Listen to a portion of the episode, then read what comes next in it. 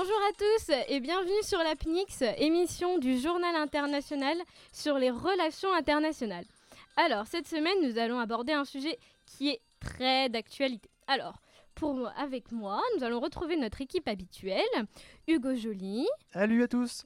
Chloé Fauvette. Bonjour. Manon Le Forestier. Hello. Et Chloé Moulet. Salut. Et surtout, nous avons avec vous, nous Monsieur Roland Elias, président de l'association Libanais à Lyon. Bonjour. Alors, nous nous retrouvons donc sur un sujet d'actualité brûlante, la révolte au Liban. En effet, depuis le 17 octobre dernier, des révoltes ont éclaté suite à une nouvelle taxe sur les moyens de communication. Et depuis maintenant un mois, les violences et les tensions ne diminuent pas. Alors avec ma bande de chroniqueurs, nous avons pour mission de vous faire comprendre les précédents et les aboutissants de cette tension. Alors nous allons commencer avec Manon, qui va nous faire un petit point sur le pays en lui-même, sa culture, son histoire et surtout les liens avec la situation actuelle.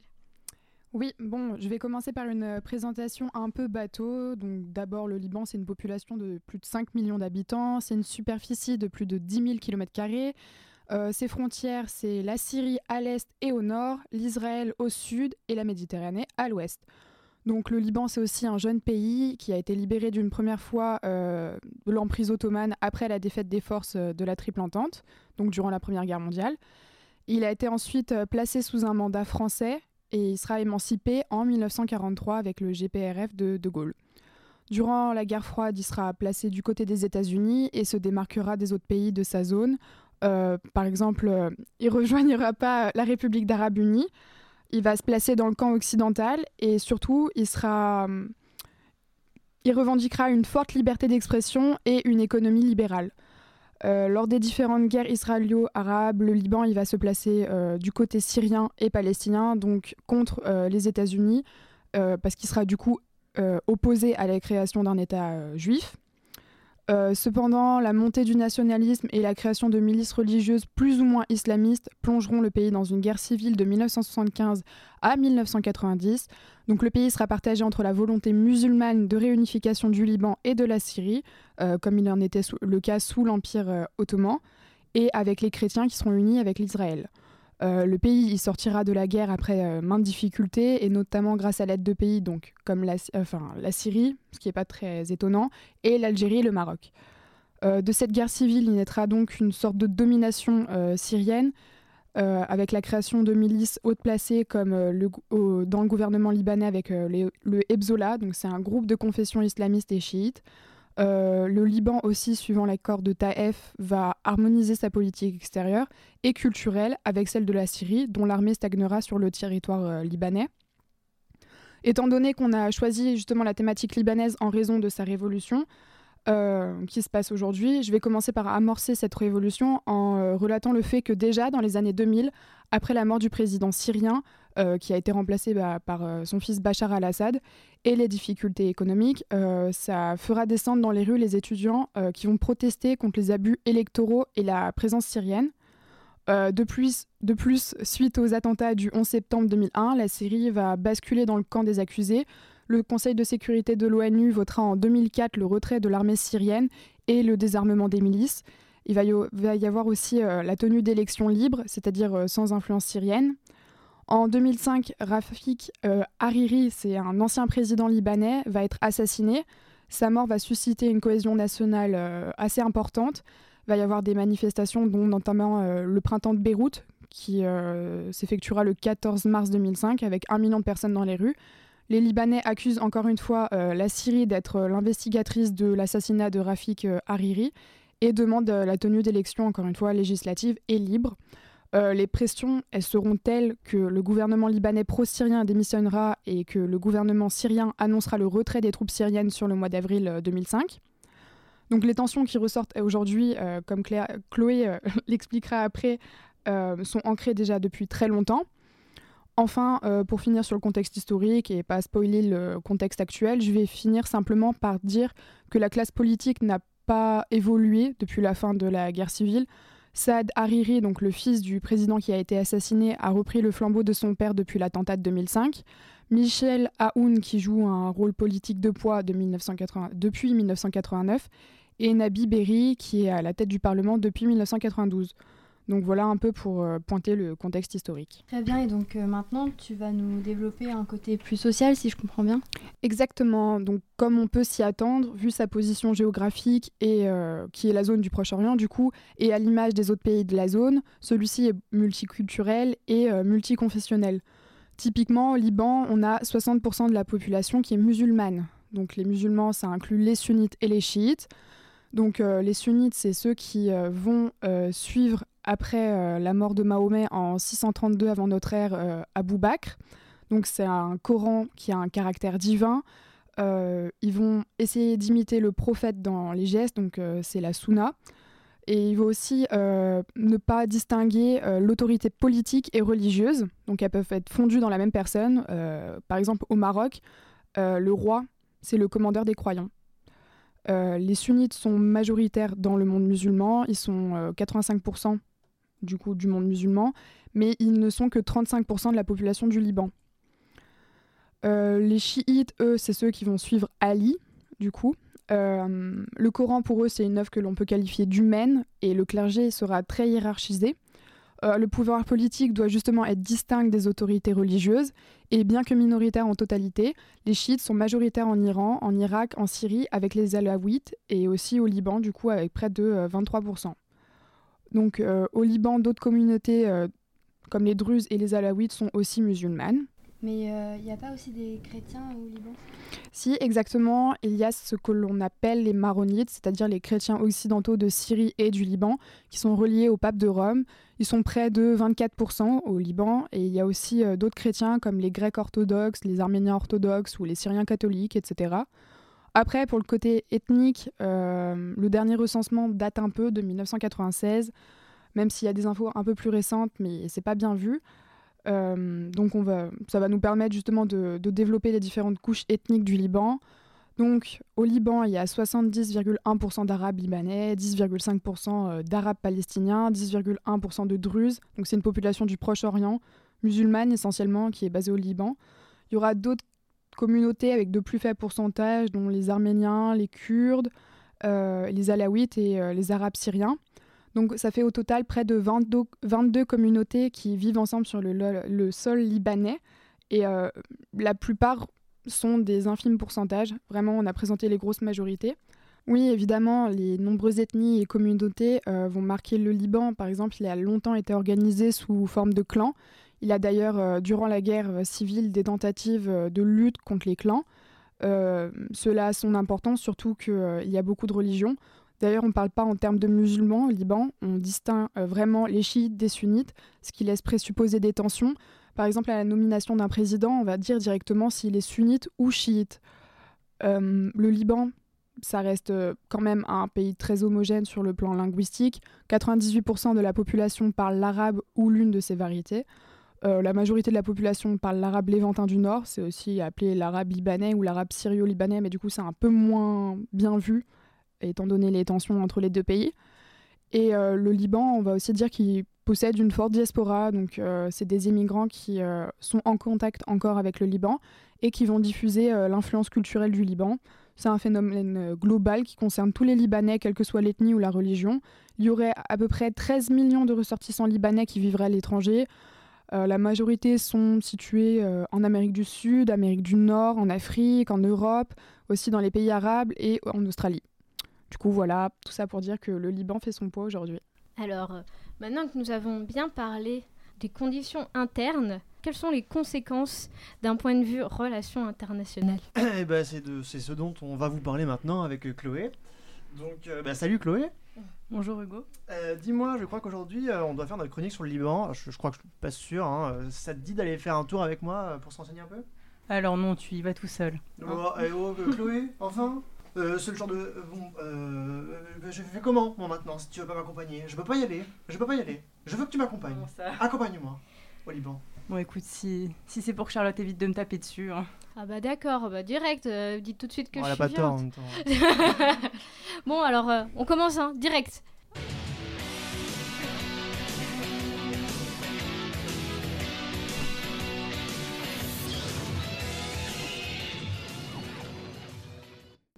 Euh, bon, euh, bah écoute, euh, je vais commencer à déblayer le terrain et tu me rejoins après.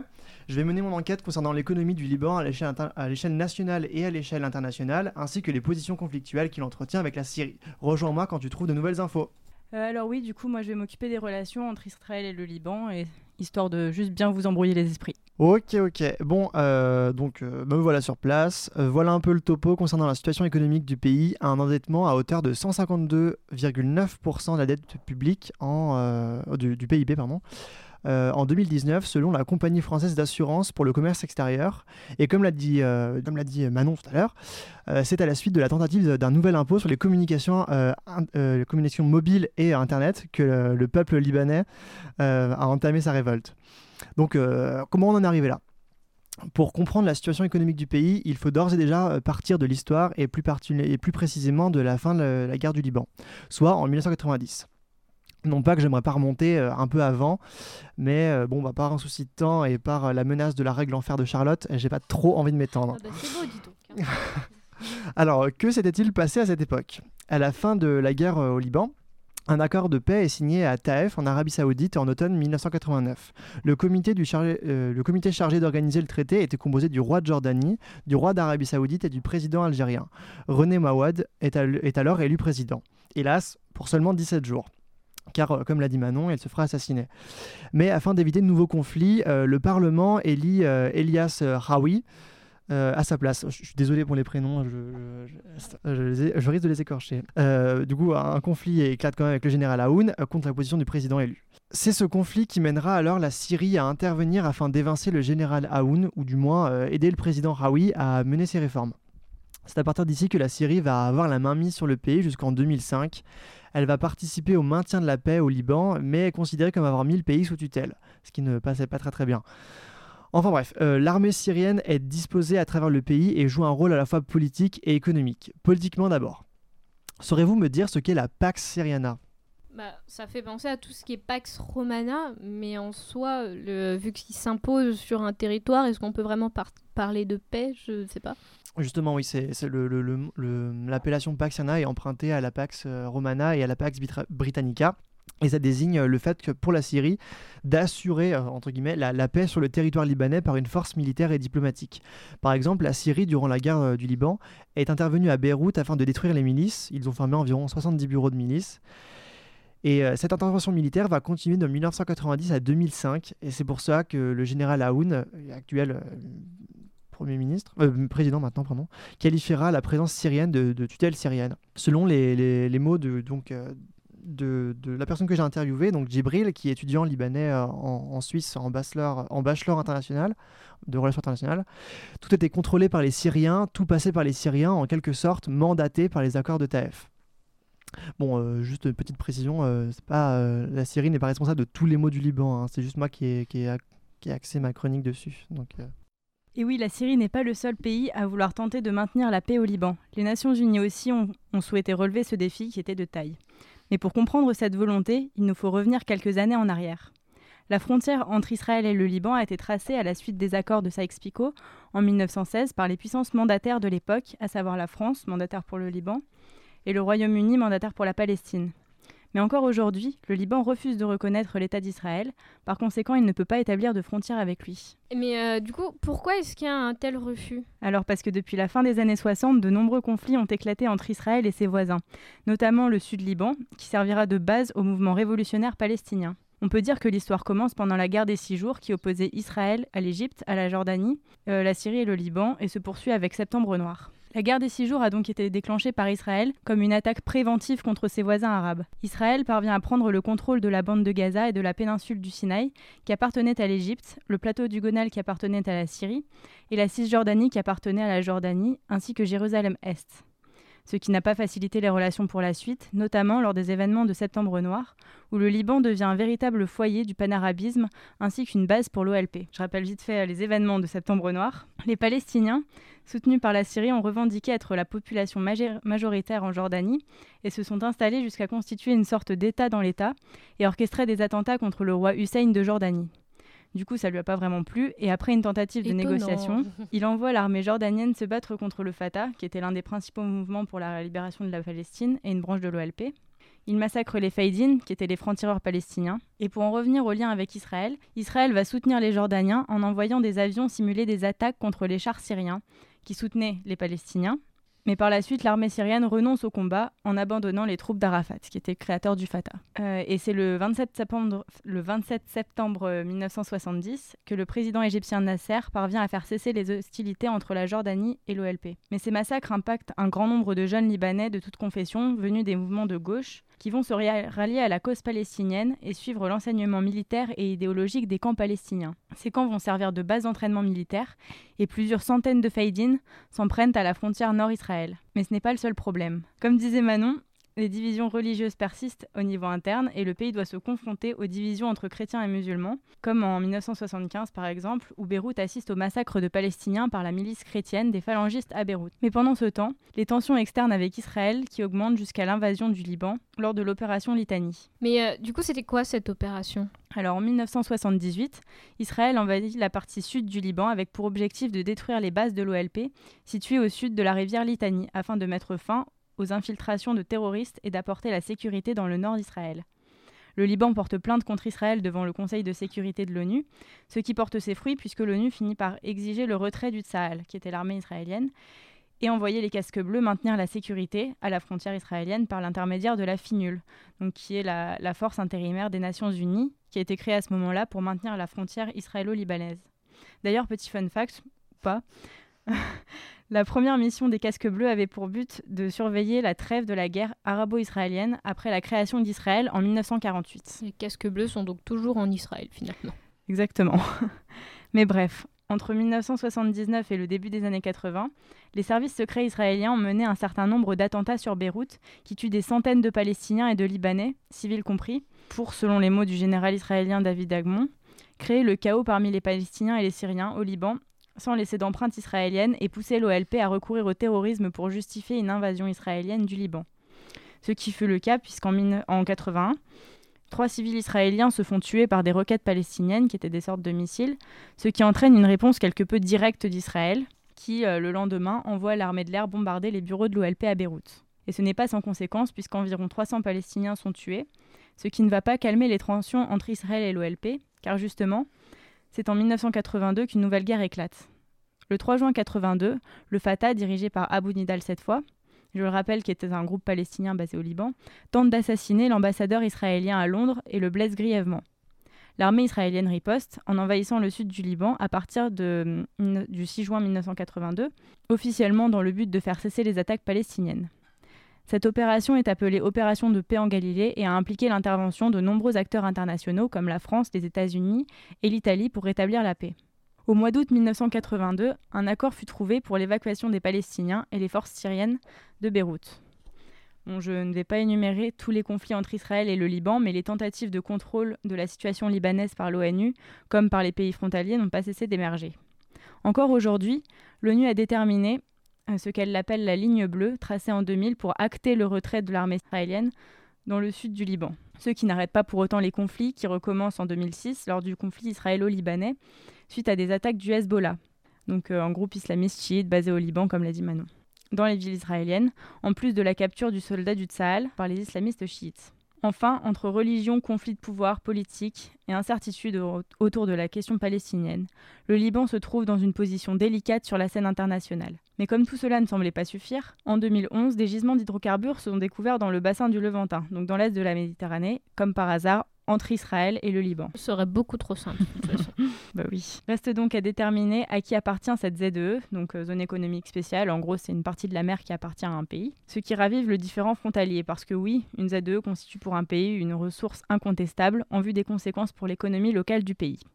Mais d'ailleurs, Hugo, est-ce que tu peux nous montrer à quel point l'économie locale du Liban a été durement touchée par ces conflits? Eh ben, écoute, bah, je vais essayer. Donc, euh, comme tu l'as dit, euh, c'est valable enfin, valable le conflit avec la Syrie euh, également en matière économique. Donc, la Syrie va détourner une partie de l'économie libanaise à son profit et elle va injecter, par exemple, énormément de produits syriens dans le pays afin d'en tirer des profits ce qui, euh, vous en doutez, n'aide pas à la reconstruction du pays.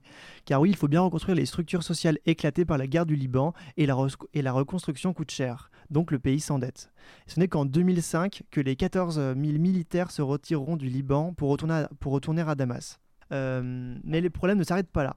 Et économiquement toujours, euh, selon euh, Djibril, le sol libanais ne compte pas moins de 5-6 millions d'habitants sur son territoire contre 14 millions dispersés dans le, monde entier.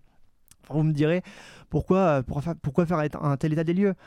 Eh bien, pour vous dire que lorsque la guerre en Syrie a commencé, bon nombre de Syriens sont venus se réfugier au Liban, provoquant une vague migratoire de 1 à 1,5 million de réfugiés, soit 18% de la population totale, ce qui est énorme.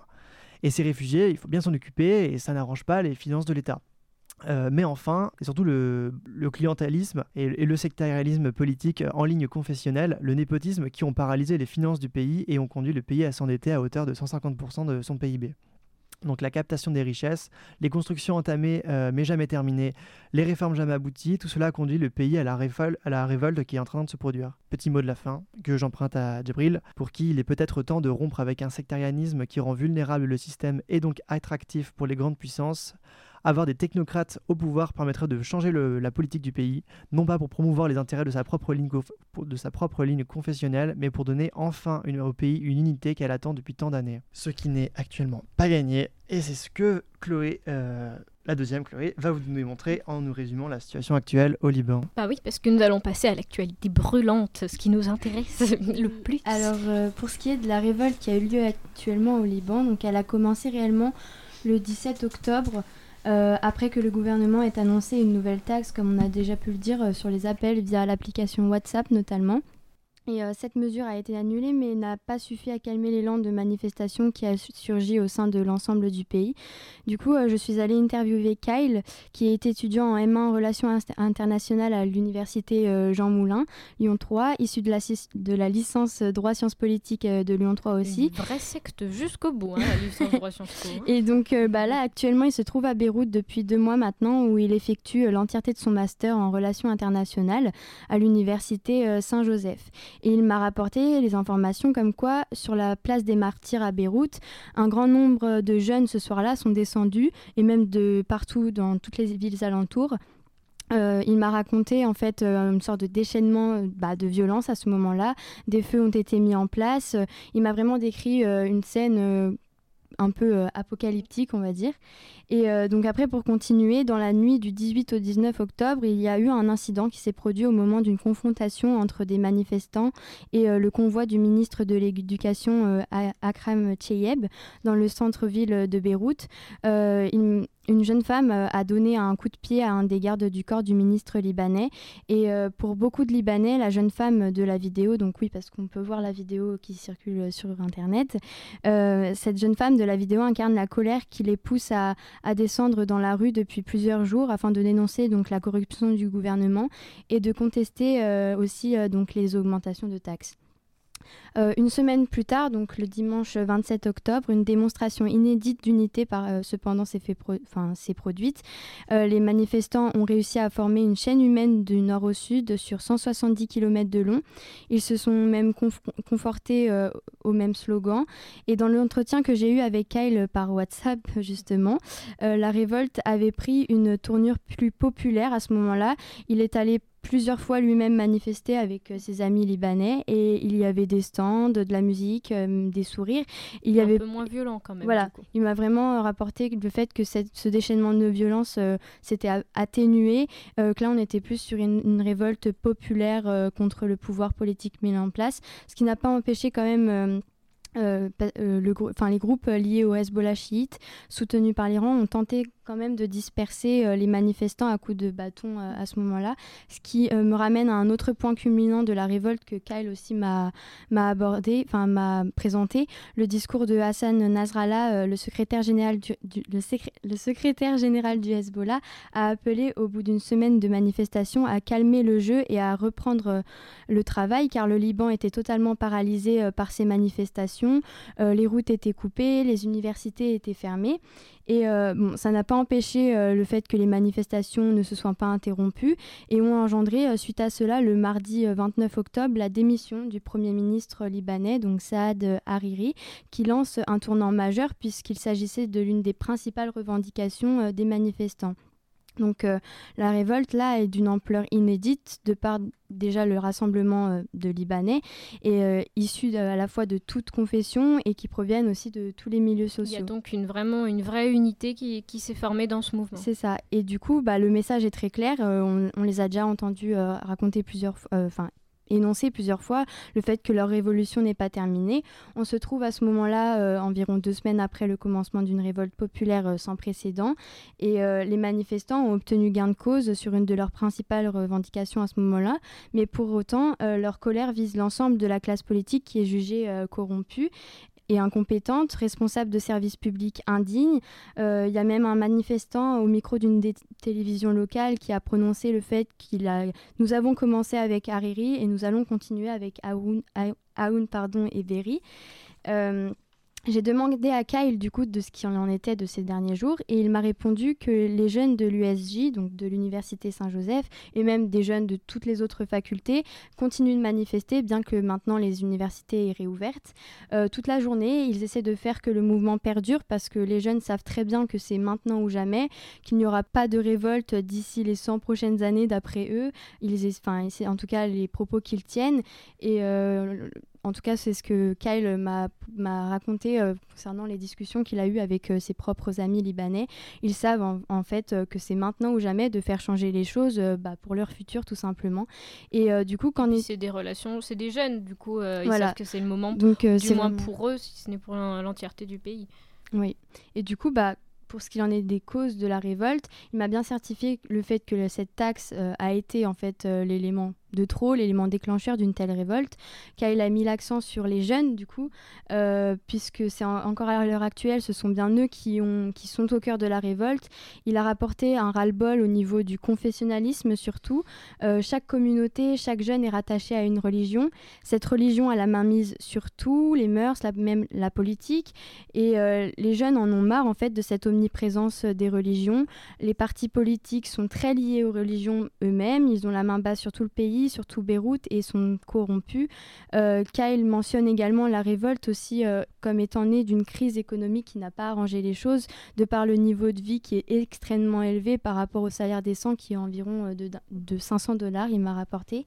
Et voilà, pour, pour également une des autres, pour citer une autre raison également, on pourrait dire que cette révolte a pu être déclenché par un facteur social dû à une mauvaise gouvernance qui se voit incapable encore de fournir à la population des services de base, la fourniture d'eau, d'électricité ou encore euh, le ramassage des ordures. Cette révolte euh, remet en fait en question aussi euh, l'influence de l'Iran dans le gouvernement puisque la République islamique s'appuie au Liban sur des communautés chiites majoritaires comme on a déjà vu pu euh, l'énoncer plusieurs fois euh, depuis le début de, l'enregistrement, euh, qui se voit protégé donc par de puissants relais politico-militaires. Et c'est le cas donc pareil du Hezbollah libanais qu'on a déjà mentionné.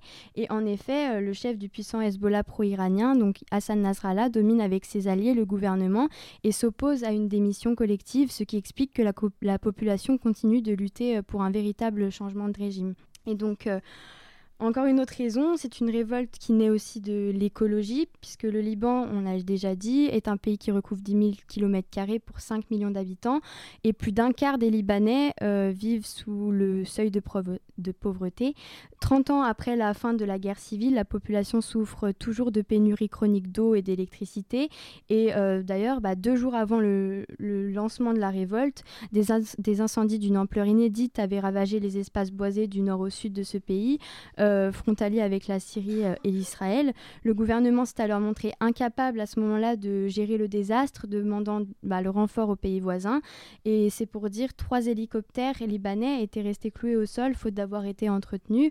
Et donc du coup, devant l'absence de plan d'urgence, en fait, la polémique a enflé alors que bah, du coup dans, les chaînes de télé tout le monde euh, passait en boucle enfin on voyait les images qui passaient en boucle du pays enfin de forêts en fait ou de voitures car, euh, de forêts et de voitures carbonisées. Et euh, voilà et on voyait des villageois euh, qui essayaient tant bien que mal en fait d'aider les pompiers. Mais du coup voilà pour finir c'est une révolte donc qui est menée par les jeunes principalement afin d'assurer un avenir meilleur tout simplement. Et ils continuent donc de manifester en attente d'amélioration et de changement de régime. Donc on a vu ça, Dariri a donc démissionné, mais il reste encore dans cette zone de, dans cette période transitoire. On se trouve encore dans un énorme flou. Le président Aoun doit, enfin, a dû lancer les consultations auprès des députés pour choisir le nouveau gouvernement. dans l'idéal, enfin les manifestants et dans l'idéal qui devrait être un, gouvernement de technocratie, donc euh, pas relié au parti politique, mais tout le monde s'attend en fait qu'il soit quand même relié au parti politique parce que car ils sont d'une telle, emprise qu'on ne peut pas, euh, il paraît inconcevable et inenvisageable en fait qu'un gouvernement puisse être euh, construit sans parti politique. Et ces derniers jours, donc les heures ont repris de plus belle après d'ailleurs le discours du président qui a accepté de recevoir les demandes, certaines demandes de représentants de manifestants, mais enfin on a très vite compris qu'il n'a pas vraiment réussi à les convaincre. Et euh, là, dernièrement, euh, on, a pu voir euh, que Mohamed Safadi aurait pu être désigné comme le, nouveau Premier ministre. Mais bah, d'ailleurs, ça, ça, remontera hier. J'ai vu qu'il avait refusé déjà ce samedi. Donc en fait, voilà, tout se joue à, à, quelques heures, quelques jours. En fait, c'est ça, c'est l'actualité brûlante. Oui, d'un jour à l'autre, tout change. Exactement. Du coup, il faut être à la page. Mais du coup, merci de nous avoir quand même trouvé un envoyé spécial euh, sur le terrain. Et moi, j'ai la chance de trouver un invité de qualité. Parce que nous avons la chance d'avoir avec nous le président de l'association euh, de Libanais euh, à Lyon. Alors, rebonjour, monsieur Elias. bonjour tout le monde. Du coup, bah, je vous laisse vous présenter, que ce soit vous ou votre association, ce sera sûrement plus clair. bon, l'association, elle, elle existe depuis 11 ans, donc elle a été créée par, par moi-même. C'est pour un peu donner une une, changer un peu l'image du Liban qu'on a ici, c'était une image de guerre, et puis rassembler un peu les Libanais. Euh, et, voilà. Aujourd'hui, elle existe toujours. On a arrêté les activités depuis un an. Mhm. Mais elle, est une, euh, reste une plateforme d'échange entre les, les oui, membres. La, la communauté euh, reste très active, oui, puisque je vous ai trouvé grâce à Facebook. Je ne sais pas mes liens, mais... oui, il doit y avoir plus que, je crois, 2600 membres aujourd'hui. Oui, c'est très, très actif quand je l'ai vu. Mais du coup, comment est-ce que cette communauté, cette communauté donc, euh, en France a réagi par rapport à, cette révolte qui, pour, elle, n'est pas si loin? Ils ont vite suivi, euh, on va dire le. C'est ça, ils ont adopté. à ce que j'ai compris, ils ont adopté le point de vue. Euh, Exactement, ils étaient très, même très rapides. Je crois la révolution a commencé peut-être c'était un, jeudi ou un vendredi, et du coup, euh, juste le dimanche qui suit, ils ont appelé ici à une manifestation à Place Bellecour avec Paris mm. aussi. Ils étaient en même temps. Euh, étaient peut-être une, je sais pas, une cinquantaine. Et puis depuis, ils font ça tous les dimanches. Donc, euh. Ah oui, parce que moi j'avais vu, je sais, je sais pas vous, moi j'avais suivi qu'il y avait des, manifestations euh, justement Place Bellecour, qui avait permis de, de m'intéresser un peu plus à ce, à ce sujet avant qu'on choisisse d'en faire une émission. parce que oui, il y a eu des manifestations dans plusieurs grandes villes, dont Paris et Lyon. Oui, du coup, moi j'avais une question pour vous. Est-ce que ces manifestations, du coup, ont suscité des divisions internes au sein de votre communauté? Euh, pas encore, on va dire. et le, problème, c'est qu'ils demandent le slogan pendant ces manifestations au Liban ou ailleurs. Ils demandent que, euh, que tout le monde, euh, enfin, il accuse que tout le monde est corrompu, donc dans le gouvernement, dans l'État, et ils demandent de la, comment dire, la, la, la, chute de tout le système, on va dire. ce qui n'est pas, pas très non plus réalisable, on va dire. On ne peut pas comme ça commencer par demander à, ne plus avoir des, des, des, administrations, voilà, tout ça, parce qu'après c'est le chaos. Et le problème, c'est quand ils demandent ça, enfin, ils commencent, quand ils commencent à citer les chefs, on va dire, euh, responsables selon eux, il y a toujours un chef qui est, qu'on va répéter son nom plus, plus souvent ou plus fort ou insister. Et ça, montre un peu qu'ils ne sont pas non plus euh, détachés de leur, euh, comment dire, de leur de, leur suite à leur chef. Quoi. Donc en gros, ils sont toujours attachés à, un chef.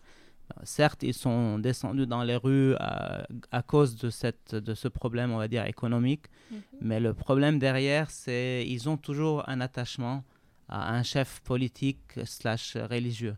Et ça, c'est pas très, voilà, c'est pas très facile à s'en sortir de ça. Il y a une, une partie de, de, ce peuple qui est, on va dire, soit laïque, soit il est indépendant, on va dire, euh, politiquement, mais ils ne sont pas la majorité, selon moi. Et bon, après, on pourra développer plus tard ou maintenant, hein, si vous voulez, euh, qu'il y a aussi l'enjeu un peu, euh, on va dire, étranger. Donc, il y a un peu l'enjeu de, des manipulateurs qui sont là, du complot, on va dire. Des gens, déjà, selon moi, après moi, je donne mon avis personnel, euh, j'essaie d'être le, le, plus objectif possible, mais je trouve oui qu'il y a un, complot donc déjà de, occidental en tête les, États-Unis, parce qu'il y a les deux axes aujourd'hui, on ne on peut pas ignorer qu'ils sont en train de un peu de se battre de partout dans plein de territoires. Ils sont surtout ils font pas ça chez eux, donc ils sont ils font ça chez les autres. Ils ont compris que c'était moins, euh, ça coûte moins et tout ça. Et du coup là il y a voilà les États-Unis avec leurs leurs alliés et la Russie, donc ils font un peu la, la guerre on va dire euh, froide sur des autres territoires.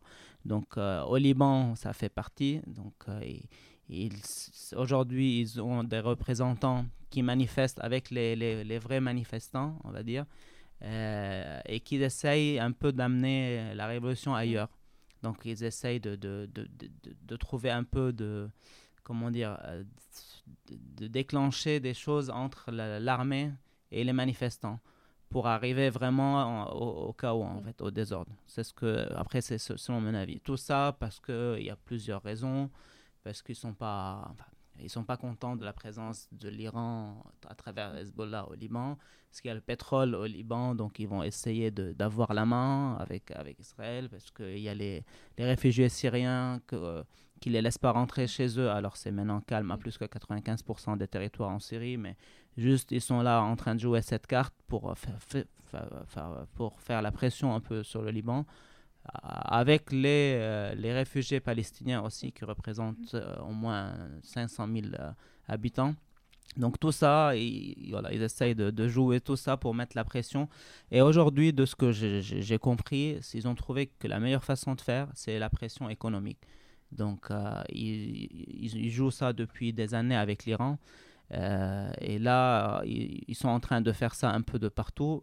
Avec, en gros, ils mettent la pression économique ce qui va pousser le peuple à se révolter sur les, les, les représentants donc, euh, du gouvernement. Et eux, derrière, ils vont venir l'aider, mais pour l'amener la manifestation ailleurs, où ils veulent. Pour guider, oui. Et la, question, la preuve, selon moi, parce que pourquoi aujourd'hui c'est Liban, Irak et l'Iran depuis quelques jours qu'il y a des manifestations. Donc, euh, après... Voilà, juste la, la, petite question. Avant, il y a eu le printemps arabe. Bon, ils n'étaient pas touchés, ces, ces pays. Euh, aujourd'hui, voilà. Et, puis avant, ils ont essayé d'avoir aussi la milice de, de, Daesh et tout ça pour faire chuter la Syrie. Ils n'ont pas réussi. Donc c'est le même plan depuis quelques années, c'est de faire en fait d'attaquer cet axe euh, russe, euh, Russie, Chine, Iran, voilà, ce, cet axe-là. pour un peu donner un ordre de grandeur, j'ai parlé tout à l'heure du printemps de Beyrouth et Chloé, elle a parlé du fait que les étudiants pensent qu'il n'y aurait pas d'autres euh, manifestations à... pendant 100 ans, du coup. Pourquoi est-ce que c'est maintenant? Pourquoi est-ce que... Et quel est l'ordre de grandeur? Quelle est l'importance justement de la révolution qui se passe maintenant par rapport au printemps de Beyrouth, du coup? Après, selon, moi, je ne trouve pas que c'est maintenant ou jamais ou dans 100 ans. Enfin, ça peut toujours arriver, les, manifestations. Pour moi, c'est juste que c'est l'occasion, parce qu'avant, il y a eu des manifestations et c'était vite terminé. Et maintenant, c'est celle-là qui a le plus, on va dire, duré. Et elle a un peu, elle a réuni un peu les gens de tout, toutes les confessions et de tous les, tous les régions, toutes les régions donc au Liban. Euh, c'est peut-être pour ça, ils veulent vraiment essayer d'aller jusqu'au bout. Et puis peut-être parce qu'ils ont vu des résultats aussi, donc la chute du, gouvernement, tout ça. Donc euh, voilà, ils demandent encore plus. Mais en parlant du gouvernement, euh, ils demandent aujourd'hui les manifestants un gouvernement technocrate, mais le problème, c'est c'est comme dans tous les gouvernements de, tous les pays, c'est la majorité parlementaire normalement qui, qui arrive au, au pouvoir, au gouvernement. Euh, pour avoir la politique euh, internationale euh, un peu gérée par, par ce, par ce parti-là. Donc on ne peut pas venir dire aujourd'hui on prend des technocrates. Bon, eux c'est pour travailler dans leur ministre comme des choses de tous les jours, on va dire, de la télécommunication, les routes, les, euh, finances, voilà. Mais quand on arrive, par exemple, au ministre des Affaires étrangères, au ministre de Défense, d'Intérieur, tout ça, il faut quand même savoir c'est quoi la politique de mm. ce pays. C'est comme partout dans le monde. Et c'est pour ça aujourd'hui ils essayent d'avoir un mélange des deux. Euh, donc voilà, Hariri il veut pas. Il veut, euh, il veut être lui, mais avec un gouvernement technocrate, sauf que lui, c'est une figurine aussi de, de, de, voilà, de la corruption, de ce que les manifestants euh, disent. Donc, du coup, il ne peut pas lui venir et choisir comme il veut. En gros, le problème que je trouve aujourd'hui, c'est un manque de, très, manque, très grand manque de confiance entre les gens, même eux-mêmes. Aujourd'hui, si on leur demande de choisir des représentants de, de la euh, de, la révolution, je trouve, ils vont, ils vont pas trouver. Enfin, si un, il va trouver un qui le représente, l'autre, il va pas être d'accord avec lui. Oui, et, du coup, c'est un problème de représentation. Euh, oui, et, même de confiance, parce que les gens, ils ont plus confiance, quoi. Euh, ils, veulent des gens neutres. Mais c'est rare quand qu'on trouve des gens neutres, on a tous des appartenances politiques au moins. Euh, ce qui est normal dans la vie politique aussi. Donc on ne peut pas trouver ça. Et s'il nous dit euh, moi je suis neutre et il le cache, comment on, le saura? Donc je crois que pour sortir de ça, en fait, de ce un peu cercle vicieux, il, faut quand même qu'on fasse confiance à quelqu'un qui va donner euh, une parole. Et derrière, qu'on reste dans les rues pour le juger sur ce plan qu'il a, qu'il a promis de le faire en fait. S'il le fait pas, on le met des délais. Qu'il l'applique. Voilà, dans un mois, par exemple, on, montre-nous qu'est-ce que tu as fait. Si ça n'a pas, si ça n'a pas avancé comme on voulait, bah, on coupe les routes, tout ça, voilà. Donc, euh, pour moi, c'est la seule solution parce qu'aujourd'hui, voilà, ils manifestent, ils n'ont pas de représentants pour aller négocier avec l'État. Euh, pour leur, que ça leur représente aussi. Donc, on ne sait pas s'il va y avoir un gouvernement technocrate. C'est qui leur élu, par exemple, qui, qui cherche à avoir dans ce gouvernement. Donc, c'est un peu voilà, compliqué de dire juste je manifeste comme ça parce que je ne suis pas d'accord. Il faut avoir des, solutions. Voilà, il faut avoir aussi un plan réalisable, pas partir sur euh, on va faire chuter tout, tout le pays. Quoi. Donc, oui, je voulais juste vous demander euh, ce manque de confiance. Euh, donc j'en avais parlé avec la personne que j'ai interviewée et il me disait que justement cette euh, division en ligne confessionnelle, euh, elle, elle l'habitue en tout cas les personnes du coup à se sentir du coup en communauté avec sa propre ligne confessionnelle et à voir les autres qui ne sont pas de cette ligne comme pas des ennemis mais des gens qui sont étrangers et à qui on ne peut pas se fier autant qu'à sa propre communauté. Du coup je me disais que ça devait venir de là ce manque de confiance et que effectivement exiger une, une objectivité à partir de, de, l'histoire de division confessionnelle, ça paraît quand même assez difficilement conciliable. le problème, c'est que la fin, à la fin de la guerre, il y a pas l'histoire, elle n'était pas écrite en fait. Ils n'ont pas écrit l'histoire dans des livres qui vont euh, faire étudier aux, élèves euh, à l'école. Donc ça s'arrête en 1975, je crois, le livre de, le livre de, de l'histoire. Et, c'est pour ça, aujourd'hui, c'est les mêmes chefs de la guerre qui sont revenus donc, euh, à gouverner le pays.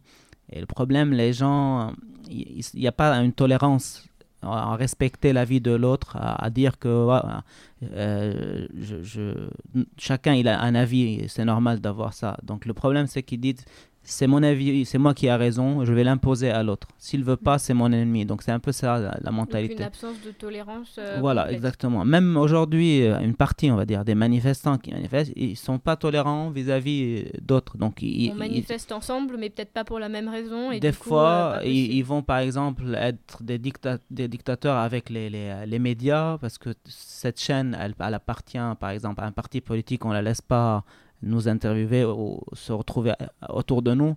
Donc il y a ce genre de, de choses. Après, on se manifeste contre le, le, problème économique, mais on crée un autre en, en coupant les routes, en, en, arrêtant toute la vie en fait. Euh, les banques sont fermées depuis ça va faire deux, trois semaines. Euh, les, les, écoles, on ne sait pas quel jour ils sont ouverts, quels sont fermés. Donc, oui, ça ne va pas non plus aider. Donc, ça euh, paralyse en partie. Ça le paralyse pays, en partie, oui, exactement. Euh, merci à tous de nous avoir suivis, de d'avoir participé à cette émission et surtout, euh, monsieur euh, Elias Roland, d'avoir pris de votre temps pour, pour nous donner votre, votre point de vue sur cette actualité. Et puis, ben, merci à tous. Nous nous retrouvons comme d'habitude sur YouTube, Spotify et bien sûr le journal international. À très vite.